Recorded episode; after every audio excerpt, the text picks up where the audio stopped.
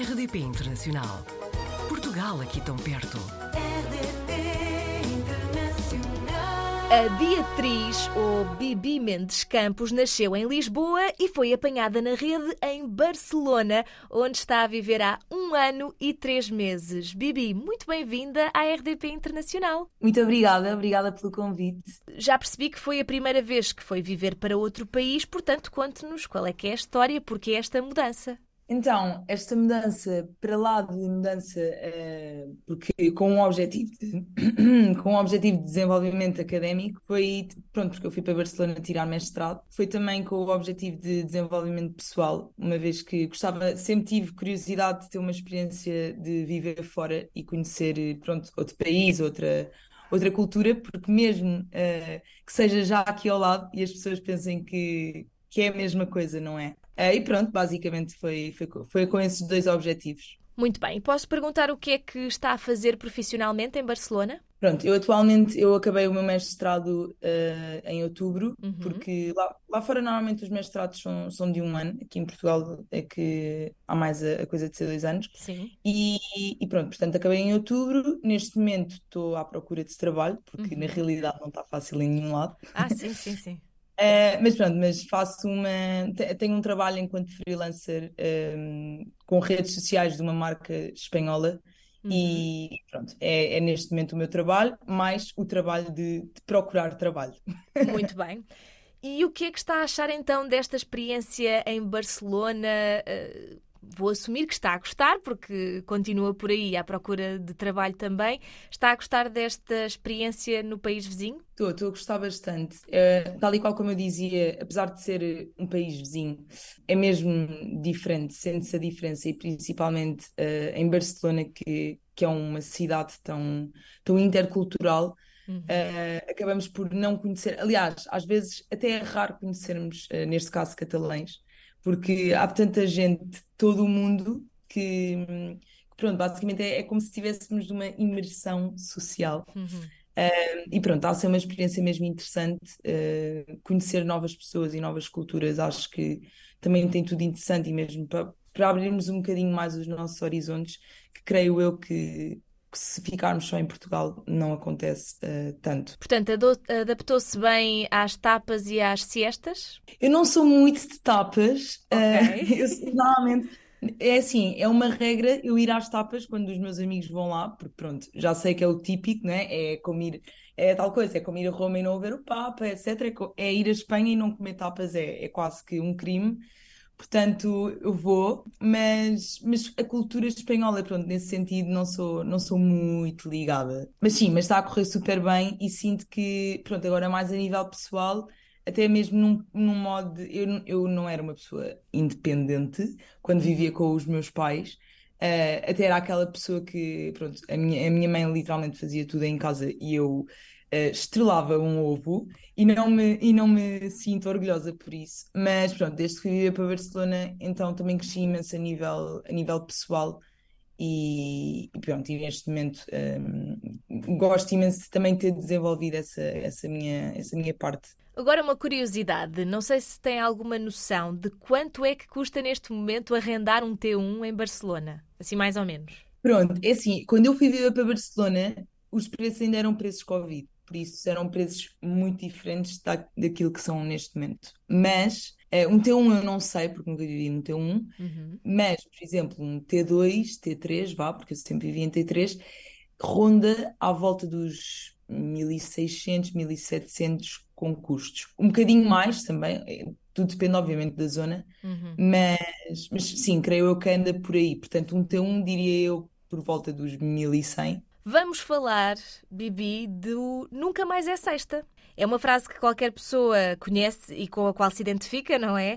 Porque é este nome para o seu podcast. Bem, então, acho que, acho que é nítido. Nós, durante a semana, estamos sempre a ansiar que seja sexta-feira, não é? Porque é o final da semana e é, e é normalmente sinónimo de, de fim, aliás, é sinónimo de fim de semana, mas também sinónimo de diversão e, e de tranquilidade, por assim dizer. Mas, hum, pronto, criei este podcast na, na quarentena. foi assim uma coisa muito impulsiva e aconteceu tudo muito rápido, não foi uma coisa muito pensada, mas que honestamente correu bem. E, e, portanto o nome é mesmo, é mesmo por isso, é, é, mesmo por nós ansiarmos sempre que seja sexta e tal e qual como eu tenho na minha, na minha descrição do podcast, na minha biografia, por assim dizer, um, há mil e uma razões para ansiarmos que seja sexta-feira e esta é só mais uma delas, porque é quando eu lanço os episódios. Certíssimo. De resto, em Barcelona, já percebi que tapas só mesmo quando tem de ser. O que é que costuma fazer nos tempos livres? Bem, uma das coisas que eu mais gosto, e por isso é que, ou seja, eu poderia ter escolhido tanto Madrid como Barcelona, porque o meu mestrado havia nos dois sítios, uhum. e apesar de eu também gostar bastante de Madrid, um, porque pronto, já fui enquanto turista, gosto imenso de Barcelona pelo facto de ter praia. E eu acho que isso é uhum. das, de, pronto, dos pontos altos que me fez ir para lá, precisamente por Lisboa. É, praia é mesmo um sítio onde eu, onde eu me sinto em, em casa e ter essa proximidade uh, pronto, fez com que o peso na escolha fosse maior. Portanto, diria que eu sei que a Barceloneta é o nosso é como se houvesse uma praia no Cais de Cedré, portanto, não é a mais agradável. Mas ainda assim o, o objetivo é, é, é ver o mar e sentir aquela tranquilidade, por isso, por isso vai dar ao mesmo. E, e, pronto, é dos meus sítios preferidos de Barcelona, para lá de todos os outros. Barcelona é mesmo uma cidade encantadora. Além de trabalhar com redes sociais, também é ativa na, nas suas uh, páginas de Instagram, de TikTok. E no TikTok eu estava aqui a ver que tem um vídeo com um milhão e meio de visualizações. Eu vi isto bem? Sim, é, é, são aqueles vídeos que nós pensamos, ok, eu vou pôr isto, vou ter 200 visualizações. Não vai dar em nada, claro. Exatamente, não vai dar em nada. Mas depois, por incrível que pareça, normalmente os vídeos que viralizam são vídeos que não têm assim tanto conteúdo para viralizar. E esse realmente foi boom.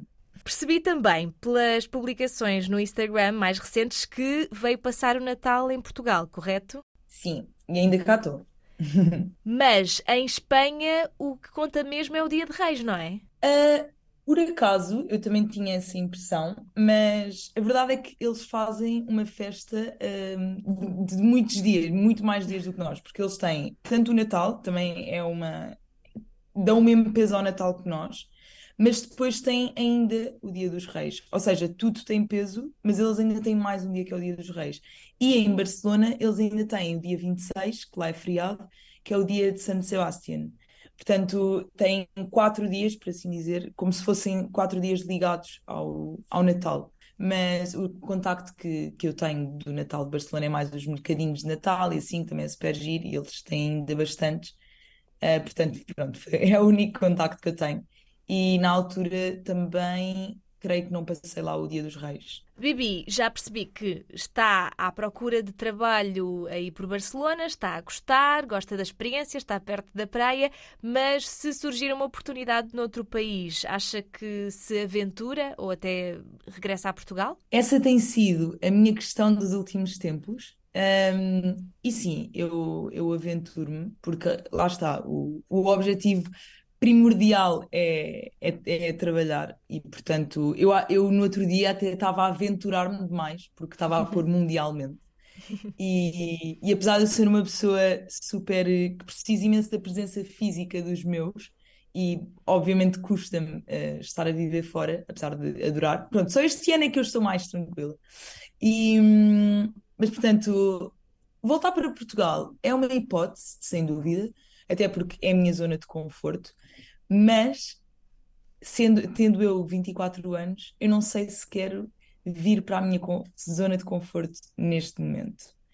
Porque ah, sinto mesmo que a experiência de viver fora, eu digo muitas vezes isto, que quem tem essa possibilidade, acho que deve ter mesmo a abertura de, de só ir.